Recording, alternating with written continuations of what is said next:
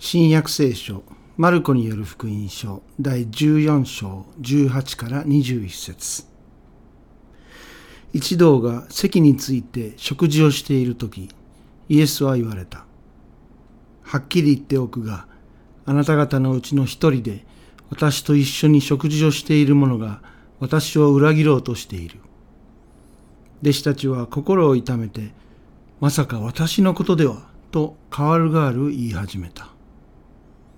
イエスは言われた。十二人のうちの一人で、私と一緒に鉢を食べ物を浸している者がそれだ。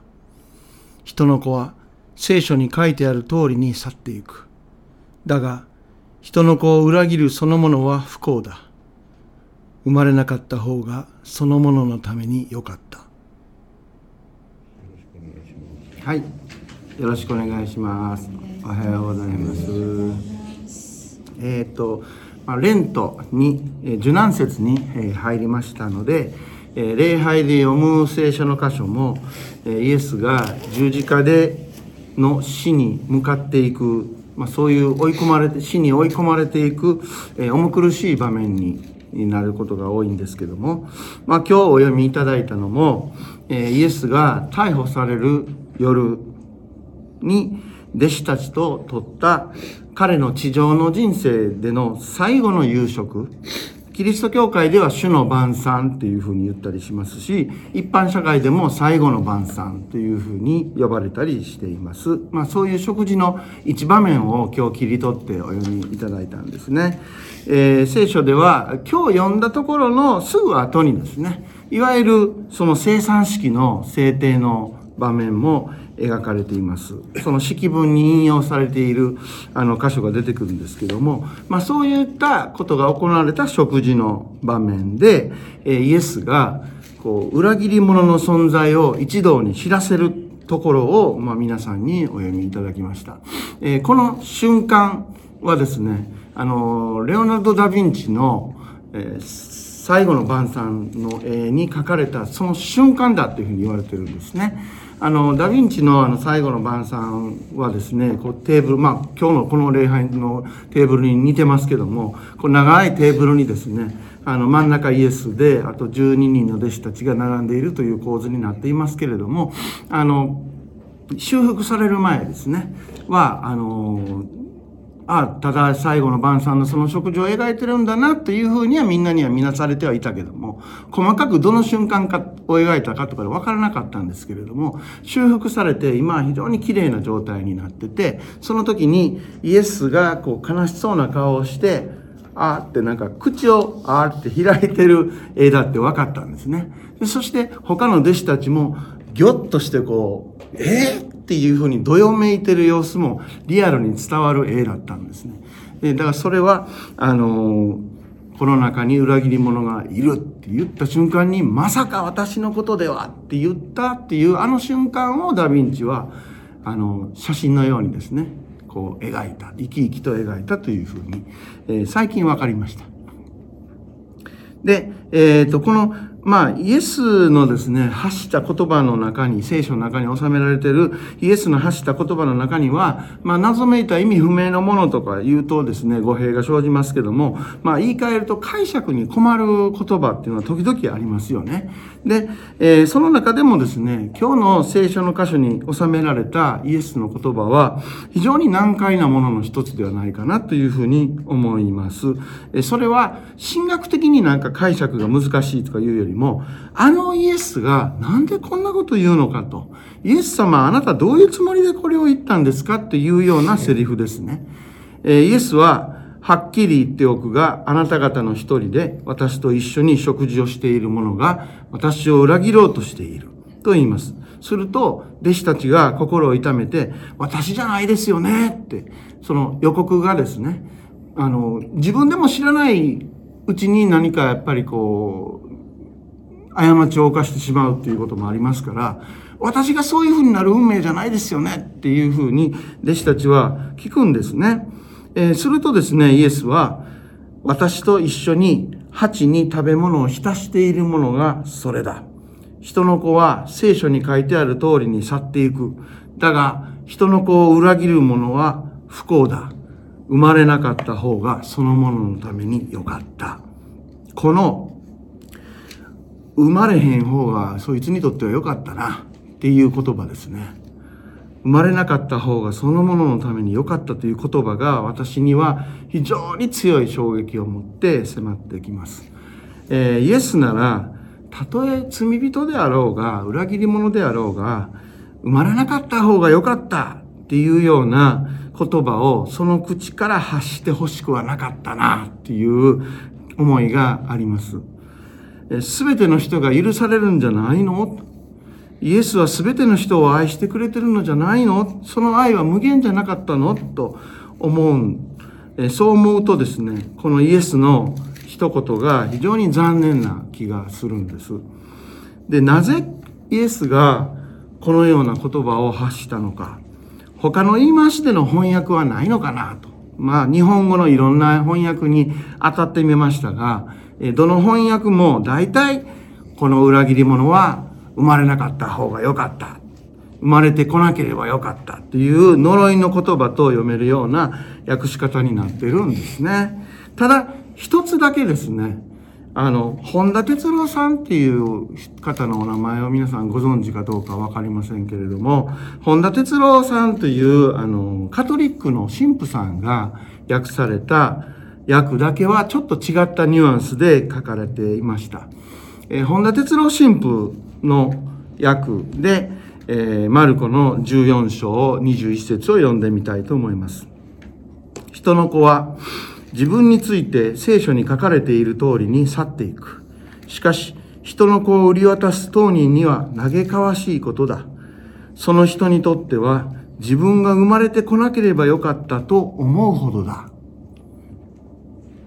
本田神父は、え大阪市の西成区にあります、え釜ヶ崎と呼ばれる町に住み込んで、え日雇い労働者やホームレスの方々に奉仕する一方で、え聖書を翻訳したり、まあ、釜ヶ崎についての本を出したりしている、まあ、日本のカトリックの中では異色の神父さんです。けれども、元は、そういう釜ヶ崎に入る前は、あの、バチカンに行ってですね、で、教皇庁の聖書研究所でですね、えー研究もしていた、まあ、昔は学級原だった方なんですね。えーその本田神父が、まあ、今は、あの、カトリックのフランシスコ会という修道会に属してですね、で、奉仕活動をメインにやっておられて、まあ、あまりにそちらに力入れすぎて、フランシスコ会ではちょっと、あの、逆に浮いちゃってるぐらいのですね、えー激しく社会運動にこう打ち込む方なんですけども、その方の翻訳でですね、えっ、と、私、持ってきた。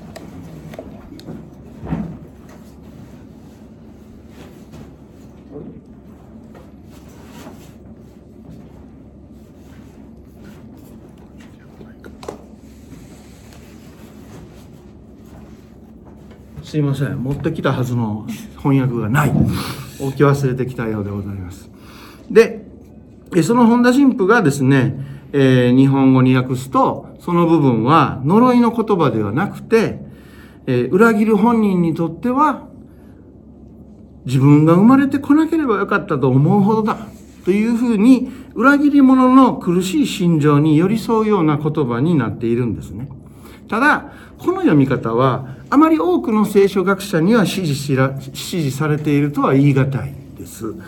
あの、私はですね、そんなに学者のようにスラスラとギリシャ語を読めるほどではないんですけども、それにしても、やっぱりこの部分は、裏切り者には呪いあれっていうきつい言葉に読めてしまうんですね。あの、この新共同訳のですね、私たちが今持っている、目の前にしているこの聖書の日本語訳でもですね、人の子を裏切るそのものは不幸だって書いてありますけども、この不幸だっていうやんわりした言い方じゃないんですね、元のギリシャ語は。もう、呪われよみたいな。呪いあれっていう、そういうきつい言葉を使ってて、で、あのー私にとってはこの、ここでのイエスの言葉は、人の子を裏切る者を、呪われる。その者にとっては生まれなかった方が良かった。っていうふうに、呪いの言葉にしか読めないんですね。で、本田神父が、イエスは本当は裏切り者の辛さも分かっていて、それを代弁して、はあ、踏まれてこなければよかったと思うほどだよなっていうふうに憐れみの言葉をイエスがかけているんだっていうのは心情的には非常に魅力的な読み方なんですけれどもでも逆に僕は本田さんはちょっとその心情を盛り込みすぎて意訳しすぎているように思うんです。えー、いかがお感じになるでしょうか。え私はですね、ここでイエスが呪いの言葉を吐いたのは人間としては十分あり得ることだったんじゃないかなというふうに思っています。自分が一人一人こう声をかけてね、最初はペトロとかアンデレの兄弟からですね、一人一人のこう、あの、弟子たち、声をかけて集めてきた弟子たち、そして時には野宿もしながら、寝食を共にしながら旅をしてきて、様々な危機を一緒に乗り越えてきたその仲間たちの中から、自分を裏切る者が出てくる。思い入れのある弟子たちだけにですね、その中から自分を見捨てる、あるいは自分を売る人間が出ることほど辛いことはなかったのではないでしょうか。そして、この場面をよく読むとですね、あの、イエスは別にユダがそいつだっていうは言ってないんですね。はっきりは言ってません。12人の1人で私と一緒に鉢に食べ物を浸しているものがそれだっていうふうに言っていますけども、これ、この当時はですね、みんなパンのパン切れをちぎってパンの鉢に浸して食べるっていうのはみんなやっていたことなので、あの、これでも誰のことを言ってるかわかんないですね。この中で、こうやって食べてるものの一人だって言ったら、えー、やっぱりみんな誰誰っていうふうになったままなんですね。で、ですから、あの、このように言った後もですね、一同が一斉にユダの方を見てですね、お前みたいな形で非難したというような記事も書かれていません。でさらにページをめくって、生産式の制定の言葉をすっ飛ばしてですね、これ後から挿入されたっぽいんですよ。で、飛ばして、え、27節以降を読んでいくと話がつながってるんですね。で、その27節でこんな風に書かれています。イエスは弟子たちに言われた。あなた方は皆私につまずく。みんな私につまずくんだと。で、さらに、29節から30節にこう書いてあります。するとペトロが、たとえみんながつまずいても私はつまずきませんと言った。イエスは言われた。はっきり言っておくが、あなたは今日、今夜、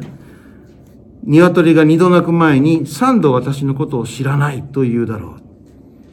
う。でこうして読んでいくと、この時の、この食事の時イエスは別に誰が裏切り者であるかっていうことを特定して、きちんと特定してお前だというふうに言ったわけではないのではないか。ところが、ペトロが出しゃばって、私はあなたを裏切ったりしませんよって言った途端に、いや、そういうことを言っているあなたが裏切るんだぞっていうふうに釘を刺した。というふうに読めるのではないでしょうか。え考えてみれば、みんなが固く、その社会の人たちの多くが固く信じ込んでいる信仰や生活スタイルに対して、新しい信仰や生き方の形を持ち込んだ。そういう宗教を刷新するというよりは、宗教そのものがみんなの生き方、社会の運営になっているので、社会刷新運動ですよね。そういう社会刷新運動を進めてきた結果、次第に敵も増えて、自分の命を狙うグループも現れた。そのような中で、自分に従ってきて自分を守ってくれてはいるけれども、まあ、いまいち頼りないし、自分が命を奪われる時には、まるで一匹の羊がパシッと撃たれると、わーっと逃げてしまう。えそんな羊たちが散ってしまうように、みんな逃げ去ってしまうだろう。そういうことが十分に予想される中で、もうすぐ自分は死ぬんだという追い詰められた精神状態の中で、俺を見捨てるやつ、俺を売る奴は呪いあれだそんな奴は生まれなかった方がよかったんだと、誰にぶつけるともなく、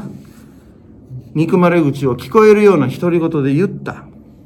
それが周りにいた弟子たちを、驚かせた。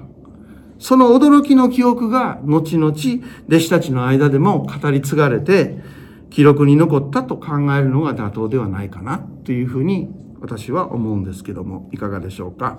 えー、そこに現れているのは、人間イエスのとても、もうあまりにも人間らしい嘆きと葛藤の感情です。自分にとって最後になった夕食の席でパンを取って、これは俺の肉だ。そしてワインを取って、これは俺の血だ。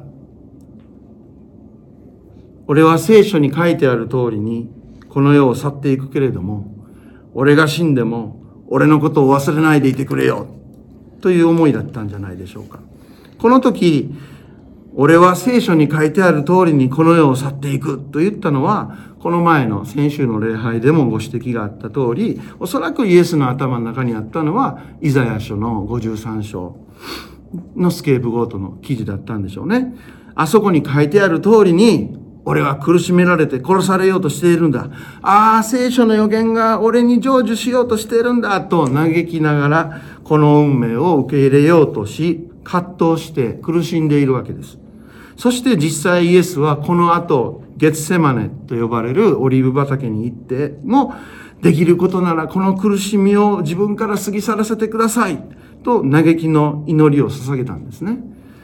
でも最終的には、もちろん、しかし私の願うことではなく、御心にかなうことが行われますようにと祈って、この事態を受け入れていこうと必死にこう自分にも言い聞かせながら祈りを捧げているわけですけれども、そのようなわけで、イエスは自分がイザヤ書53章に書かれてあるような苦難を受ける人物に、まさか自分がなるとはなと驚きつつ、そうなることがしかし神のご意志なんだとしたら、それは甘んじて受けなくてはならないのかという嘆きと葛藤の中で、みんなと食事をしているときに、この中の誰かが俺を裏切るんだ俺を売るんだと言ってみたり、一番最初からイエスと一緒についてきていたペトロに対して、お前が裏切るんだと、えー、絡んでみたり、できればこんな目に遭わさないでくださいと神様に泣き言を言ったり、実に人間臭くイエスはもだえ苦しんでいるんですね。このことで言えるのは、まあ、多分イエスは、まあ今までも私こうやって言ってきましたけども、自分がこんな苦しみを受けることになるというのは最初は知らなかったんじゃないかな。こんなことになる運命を神様があらかじめ定めていたかどうかはわからないけれども、俺は嫌だっていうふうにイエスは言ってますよね。嫌で嫌で仕方がないんだけども、神様がそれしかないとおっしゃるんだったら、そうするしかないだろうということを、いかに諦めて受け入れるかということに苦しみ抜いているんですね。イエスにとってはこれは不本意な死に方だったんだと。でそんなことを言うとですねイエス様は十字架にかかられるためにこの世に降りてこられましたと信じているタイプの信徒の方々には申し訳ありませんけれども聖書を読む限りイエスが人間イエスがそういう目的を了解の上で予定通りに十字架に向かっていったとは思えないんですね。となるとイエスはやっぱり神の子あるいはキリストといった立派な存在ではないのでしょうか。私はそうは思わないんです。イエスが私たちと同じように予想だにしなかった悲しい出来事や苦しい経験をこんなことになるとは思ってなかったよ。神様どうかこの苦しみを私から取り除けてください。と泣きわめきながら生きざるを得ない人間だったから、だからイエスは私たちにとって最も信頼に足る人間なんです。もしこのことが、いや、これは神様の計画だったんだと。人間としてこの世に降りてきて、この地上で生きていたイエスは全て十字架にかかって人々の罪を身代わりに受けて死ぬまで全て神のご計画の通りでイエス様は世の初めからおられて全部ご存知でしたって言うとね私はそれは八百長のやらせじゃないかと。言葉は悪いですけども。そうじゃなくてイエス自身もなんで俺がというふうに思っていた。だからイエスは苦しんだ。それは私たち自身の人生と同じじゃないでしょうか。私たちの人生にも時折自分では全く予想がつかないような出来事が襲ってきて、なんでこんな目に自分が合わないといけないんだ？こんな目に遭うなんて一体何のために私は生まれてきたんだ？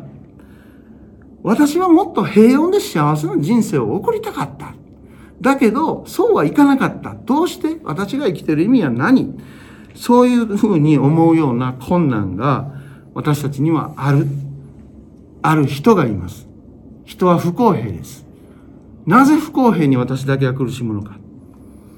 そんな時一番信頼できるのがイエスではないでしょうか。なぜなら、イエスなら私たちがどん底の時にもそのどん底を分かってくれているからです。苦しまなくてもいいはずの人が苦しみを受ける。それが人生の現実ですけれども、その現実を誰よりも知っているのがイエスなんです。だからこそイエスは信頼に足る人物であり、またイエスが私の分も苦しんでくれたのかな。そんな風に思えば、